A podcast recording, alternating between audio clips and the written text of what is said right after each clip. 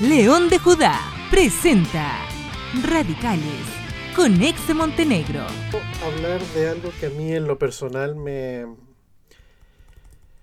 No es que no, no, es que no me guste, eh, tampoco es que me haga ruido, pero es algo que el Señor viene tratando esto conmigo hace muchos años. Eh, es algo que nació en un retiro hace 13, 14 años atrás en mi vida eh, de ahí que me giró hacia este, hacia este punto. Muchas veces vemos en la iglesia modelos terminados, modelos perfectos, donde todos hacen lo mismo, donde son todos felices en las actividades, que están siendo bendecidos, que están siendo prosperados poderosamente, pero sin ver que abajo hay algo que no se nota, hay algo que es como que se ve esto acá arriba y abajo hay algo que se está ocultando. Eh, la religiosidad, el modelo religioso te da cultos llenos de gente adorando por horas, eh, donde son felices con esa sensación de que algo que te llena por un rato, pero siempre tienes hambre y sed. Eh, vemos predicadores que dicen que eres genial, que eres un campeón, que Dios te diseñó para ser rico, para que la iglesia no es para que sea pobre, que la iglesia no pasa penalidades, entregándote un evangelio que yo le llamo sensorial. Eh, en donde la prueba se considera la consecuencia de un pecado, la enfermedad se considera producto de un pecado y no como algo que te permite acceder a un nivel superior. Eh, muchos son parte de este enorme suena un poco duro, pero muchos son parte de este corral lleno de ovejas como clonadas, todas estas ovejas bonitas, pero que no bajan más allá de este corral. Y si quieren hacer algo más, son acallados con la dulzura de la prédica motivacional o, el magnetismo que pueda tener algún líder en particular. Eh, a pesar de que todo esto puede sonar muy rudo, muy fuerte lo que estoy diciendo, eh, esto no es diferente a lo que Jesús enseñó en su tiempo. Eh, Jesús predicó la libertad religiosa creando una revolución que lleva dos mil años dándose. Hoy vemos cómo esta verdad radical eh, puede ser la oportunidad que tiene la iglesia de volver al modelo que Jesús enseñó y de una vez por todas poder llenar la tierra con el conocimiento de la gloria del Señor. Y ahí hay varios tópicos. Por ejemplo, me gustaría hablarte de una relación genuina. Eh, una relación genuina en el Evangelio te va a provocar anticuerpos. La luz de Cristo hace que resplandezcas de una forma tal que que, la gente se complica con tu luz. A la gente le molesta la luz porque eh, empieza a salir lo oculto que está en ellos. Y esa luz viene cuando tú transitas muy cerca de Dios, cuando tú lo buscas con mucha intensidad. Mira lo que dice Pablo en Romanos 8:15. Y ustedes no recibieron un espíritu que de nuevo los esclavice el miedo, sino el espíritu que los adopta como hijos y les permite clamar Abba Padre. Abba Padre, Abba eh, tiene que ver con papito, con una relación cercana. Eh, cuando Jesús se muere en la cruz, el velo se rompió. Y eso significa de que ya no hay separación entre el hombre y nosotros por medio de la muerte de Jesús. Nos hemos convertido en hijos de Dios y podemos correr libremente a sus brazos y tratarlo de papito. Mira la relación cercana que ahora nosotros podemos tener. Eh, y Jesús chocó abiertamente con los fariseos porque ellos crearon un sistema tan complejo, tan, digámoslo así, rudo, violento, que alejaba a la gente del Padre. Eh, todo era tan complejo, todo era tan difícil de entender, todo era tan difícil de manejar, que nadie era capaz de cumplir con aquel cúmulo doctrinal que al final no salvaba a nadie, sino que era una máquina para destruir espiritualmente a la gente. Cuando Jesús comenzó a predicar habló de la libertad, de que los sacrificios sanguinarios de, de, ovejas, de palominos y de todas esas cosas ya no necesitaban, ya no eran necesarios, porque Él iba a cumplir esa tarea una vez y para siempre por todos los pecados del mundo pasado, presente y futuro. Luchó abiertamente contra aquellos fariseos eh, que tenían oraciones lindas, que tenían estas filasterias colgando eh, y que eran modelos de perfección. Y además, mira cómo los trató Jesús en Mateo 23, 27 al 28. Hay de ustedes, maestros de la ley y fariseos hipócritas, que son como sepulcros blanqueados. Por fuera lucen hermosos, pero por dentro están llenos de huesos de muertos y de podredumbre. Así también ustedes por fuera dan la impresión de ser justos, pero por dentro están llenos de hipocresía y de maldad. Esa gente era gente muerta que le bloqueaban el acceso de Dios a su propio pueblo, al pueblo de Israel. Y ojo, esto pasó con el judaísmo, pasa con el catolicismo y también pasa con los protestantes. La forma bloquea el fondo y nos entrampamos en cosas tan vanas como que si hay que hablar en, lengua o no, que si que cuánto hay que diezmar, que por qué hay que diezmar, que el rapto y tanta cosa que al final perdemos el centro y lo importante que es darle al mundo el acceso al Padre por medio de la cruz de Cristo.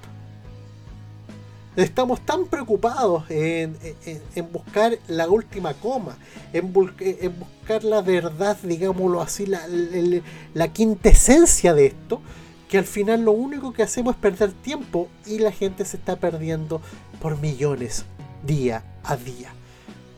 Los fariseos lamentablemente siguen existiendo, queridos. Siguen amordazando con interpretaciones malas de la voluntad de Dios, dejando a la gente sin propósito, estancados, pero bien ordenaditos, bien obedientes dentro de las iglesias.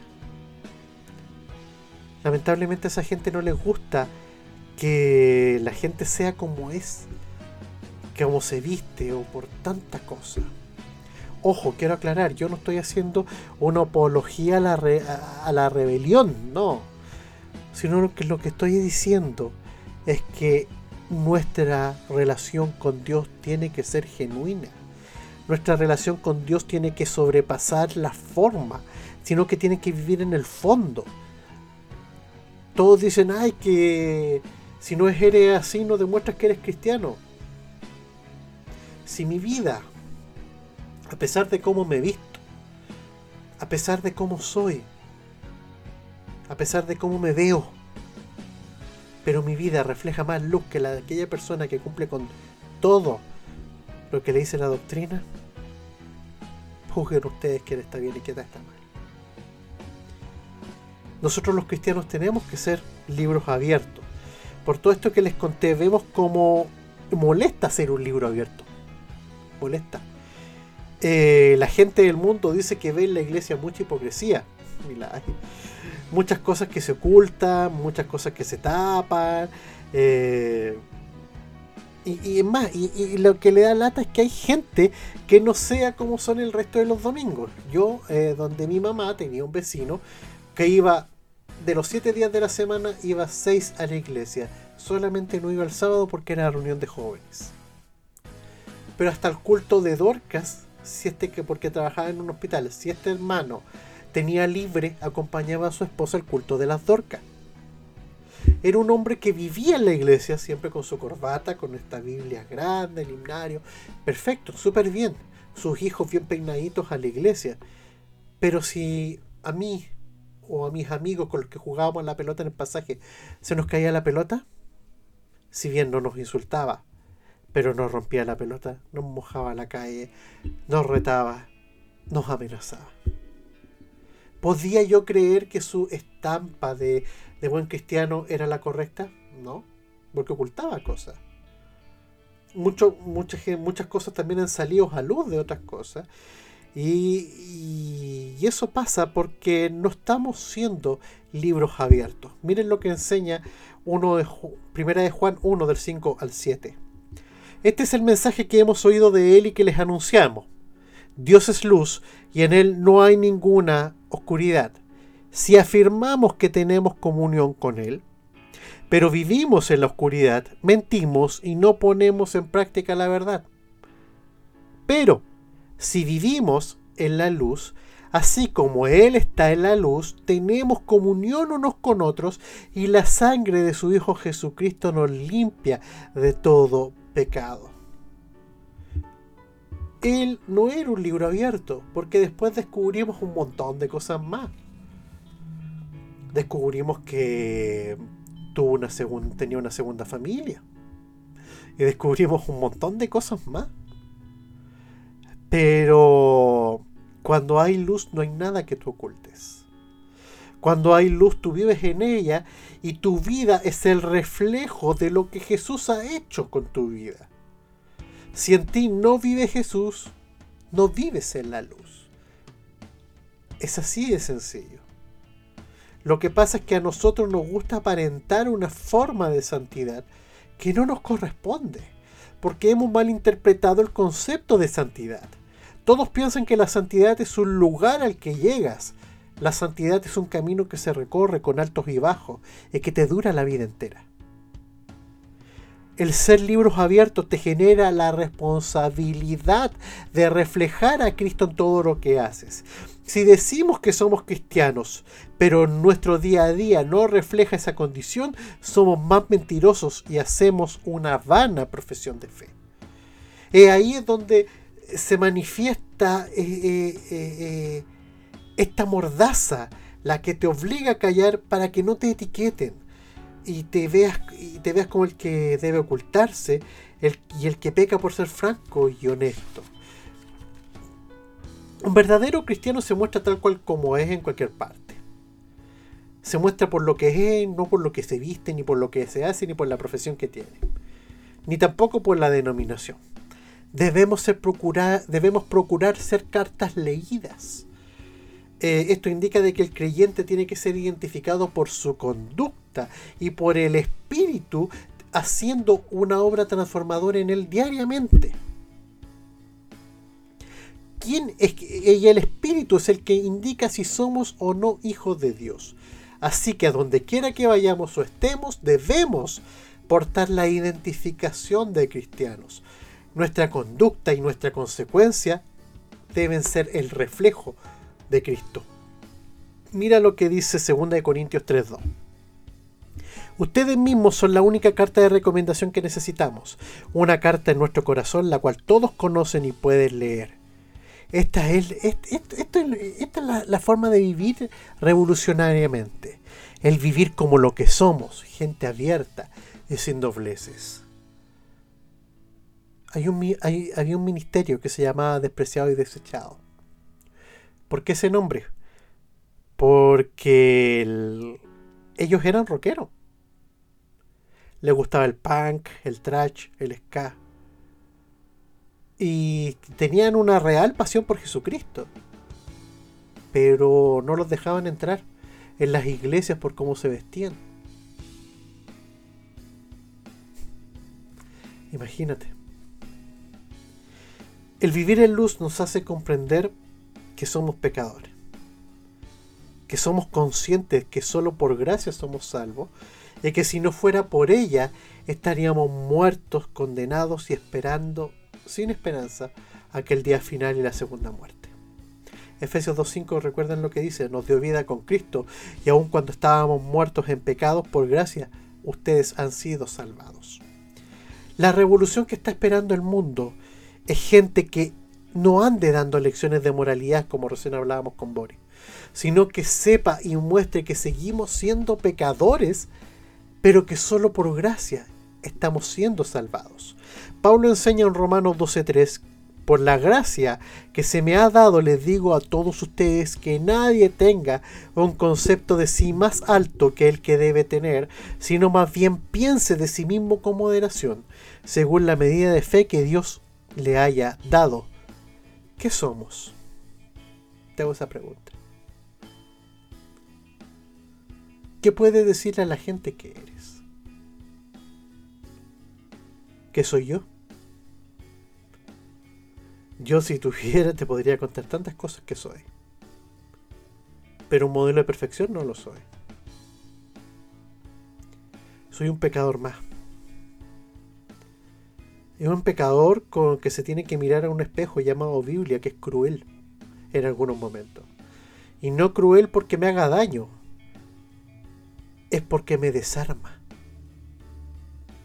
Es porque me desbarata toda mi, mi, mi, pinta de un varón santo. No lo soy. Soy un hombre que trata de hacer día a día lo que la Biblia enseña. Hay días en que avanzo un paso y hay días que retrocedo 20. En mí hay una imperfección como el cualquiera. No soy más superior que usted, hermano. No soy más superior que nadie. El año pasado fuimos a... No, el año antes pasado. Fuimos con mi esposa y otros hermanos eh, a regalar nuestra Navidad. Bonito, algo muy lindo que me llenó el corazón. Eh, decidimos no celebrar la Navidad con nuestras familias ni con nadie, sino que irnos a una población de alto riesgo en Peñalolén y allá atender a la gente que estaba sin trabajo o gente en situación de calle y pasar la Navidad con ellos servirles, cenar con ellos. Hubo un equipo que se encargó de preparar la comida, otro equipo que se encargó de, preparar las mesas. Hubieron garzones que se vistieron como garzones bien elegantes para servir la comida. Yo estaba de fotógrafo y aparte de eso me puse a conversar con la gente predicándole el Evangelio. Y, un, y una persona, medio, medio tomadito, me dice, yo no puedo aceptar al Señor porque yo soy muy pecador. Y yo le abrí mi corazón a este, este caballero. en un acto de sinceridad brutal, le mostré todos mis errores. Y le dije, mis errores puede que incluso sean más graves que los suyos. Porque tal vez su único error fue caer en un vicio. Pero vemos gente que tenemos más errores que usted. Pero que hemos encontrado en Cristo eso que borra esto y que nos permite ser cada día un poco mejor. Y ese caballero abrazado, llorando, aceptó al Señor. ¿A qué voy yo con esto? No podemos nosotros como cristianos gloriarnos de una posición mejor.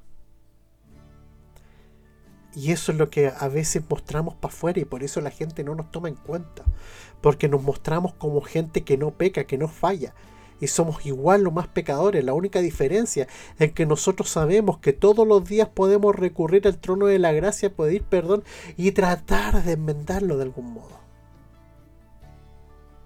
Tenemos la gracia que ante los ojos del Padre nos ve santos y justos cuando no lo somos. Nosotros tenemos que estar conscientes de nuestra condición de pecado. Y, es terrible porque cada vez que yo voy al Señor a orar, lo primero que veo es toda una montaña de pecado que me antecede.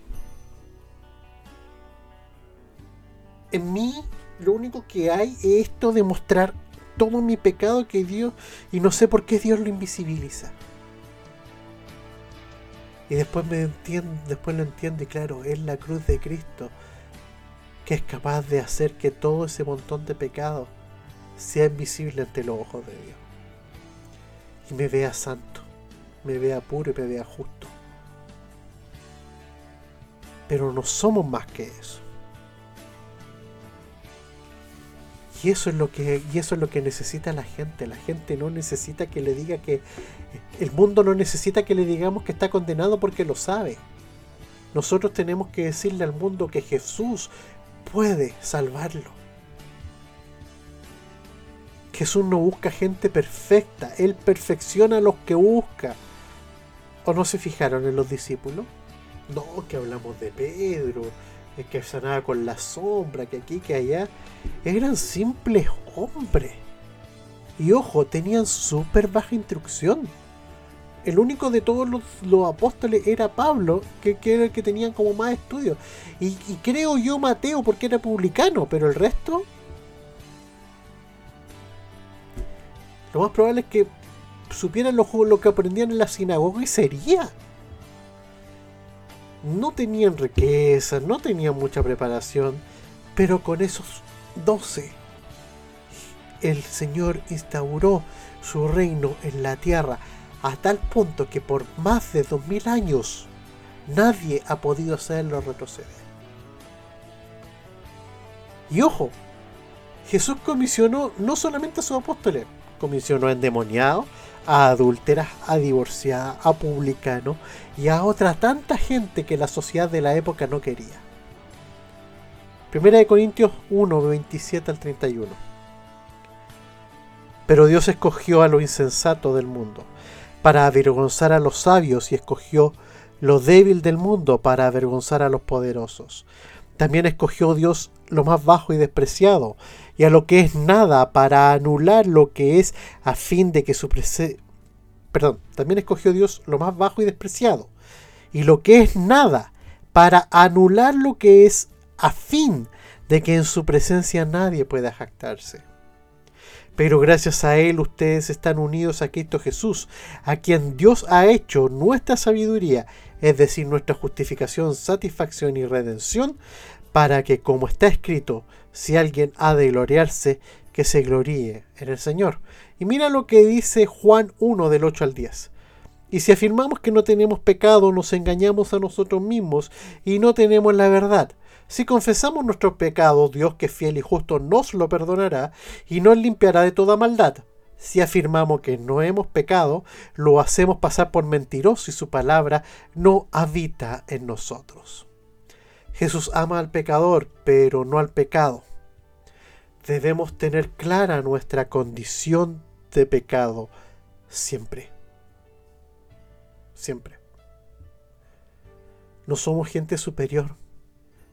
El hecho de que nosotros nos mostremos como somos va a provocar esta revolución que tanto se habla.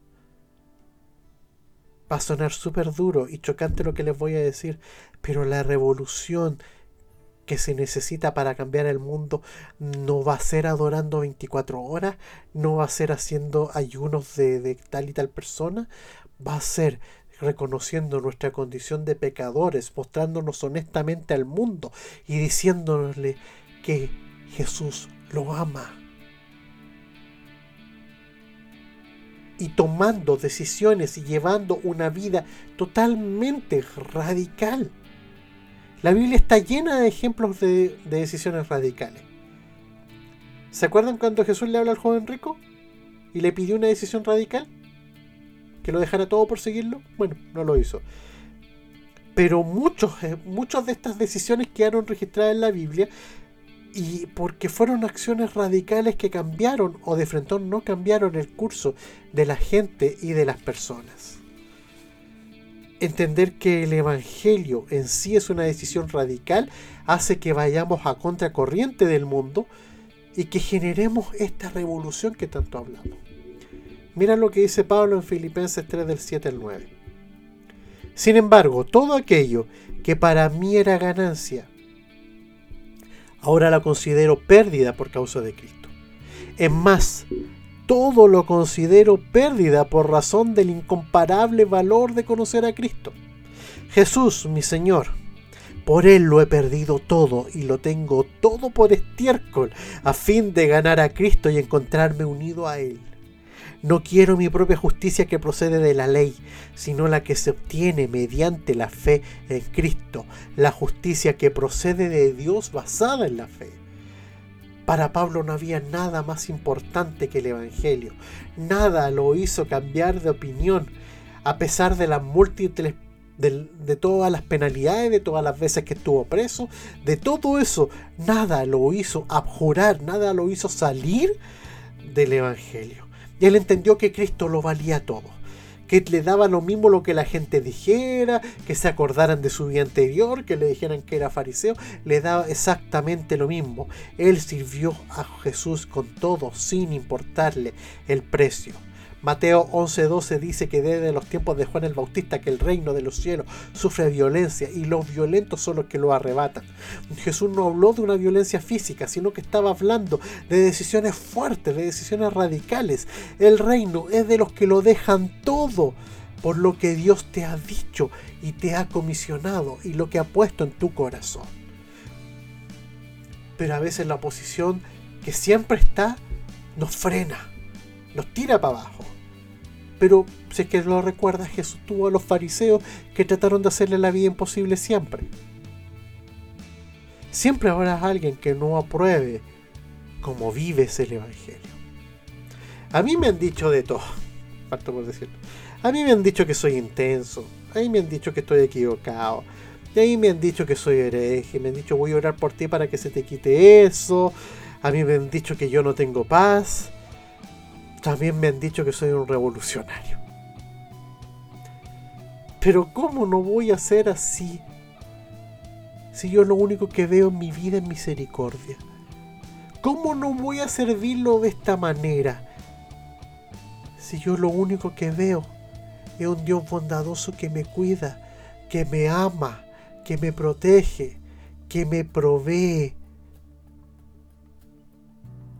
¿Cómo no le voy a servir con todo? Él no me hizo de otra forma. Él amó como yo era. Y en base a cómo yo soy, Él puso algo en mi corazón y lo hizo crecer. Y aquí sigo. No me importó no me interesó lo que dijera la gente. ¿Me duele? Sí. Pero como Pablo lo dijo, lo tengo todo por basura. Contar de estar con Cristo. El reino es para gente que va con todos, muchachos. El reino es para gente que no le temen al diablo, porque todos dicen, no, el diablo como que nos alejamos. No tenemos que tenerle al diablo ni al Hades porque las puertas del Hades no pueden prevalecer contra la iglesia. Y tú y yo somos iglesia. Ha llegado la hora de ser radicales. Ha llegado la hora de tomar las decisiones complejas. Estamos en medio de un tiempo súper difícil y oscuro la pandemia ha puesto en jaque a la humanidad por enésima vez. El posmodernismo nos ataca por nuestra hipocresía y el no entender el tiempo en que estamos y el querer seguir modelos muy cómodos, pero que lamentablemente no tienen futuro. Hoy Dios quiere que nos levantemos como los hijos de luz que somos, que salgamos de esta fascinación por los templos y que nos saquemos esta mordaza para llenar la tierra del conocimiento de la gloria del Señor. Dios no quiere protocolos, ni ceremonias, ni rituales. Nos quiere a nosotros. Hemos trasladado el Antiguo Testamento al Nuevo Testamento. El Antiguo Testamento estaba lleno de rituales. El Evangelio no, solamente tiene un memorial, que es la cena del Señor y el bautismo.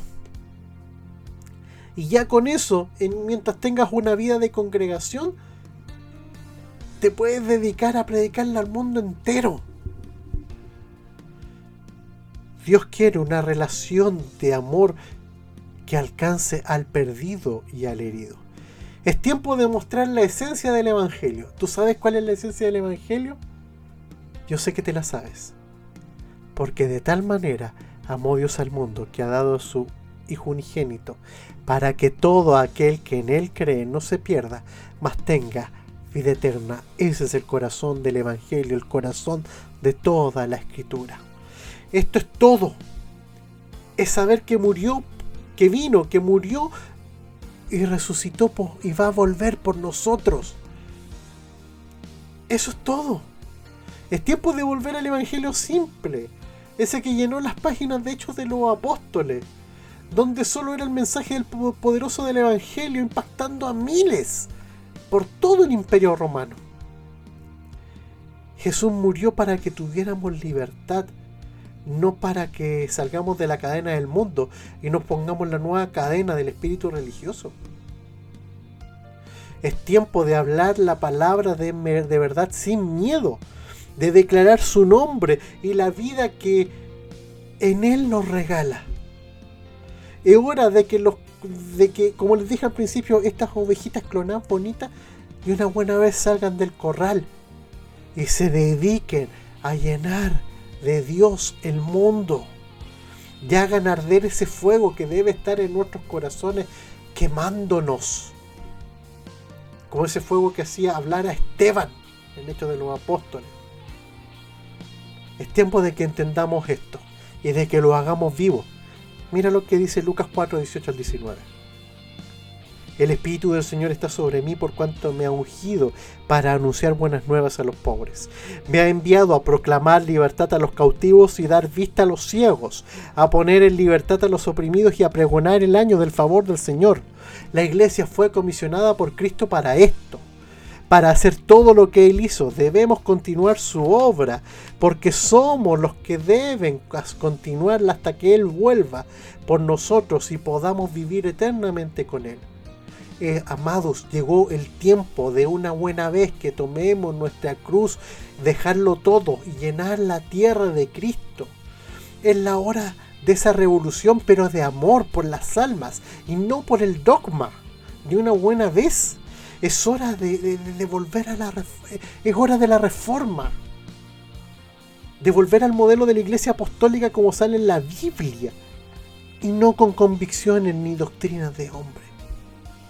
Es hora de establecer el reino de Dios que se, que se anuncia a través de la buena nueva. Es hora de tomar decisiones radicales de una buena vez y decirle al mundo entero lo que nosotros somos. Nosotros somos los hijos de Dios. Nosotros somos la sal de la tierra y la luz del mundo. Basta ya de mordaza. Basta ya, muchachos, muchachas, amados, amadas. Es hora de levantar bandera. La gente ya no nos ya, no quiere ver ya no quiere ver lo que ve. Por eso se mandan maratones de Netflix, de Amazon, no. La gente lo que quiere es algo que cambie su vida y que le quite el hambre. Y lo que nosotros tenemos es pan de vida y agua, y agua de vida eterna. Y el que la bebe no va a tener sed jamás, y el que come de ese pan nunca más tendrá hambre. Es hora de un evangelio real, sincero, cartas leídas, sin hipocresías, sin dobleces. Y que cuando, y que cuando se nos pidan decisiones radicales, seamos radicales.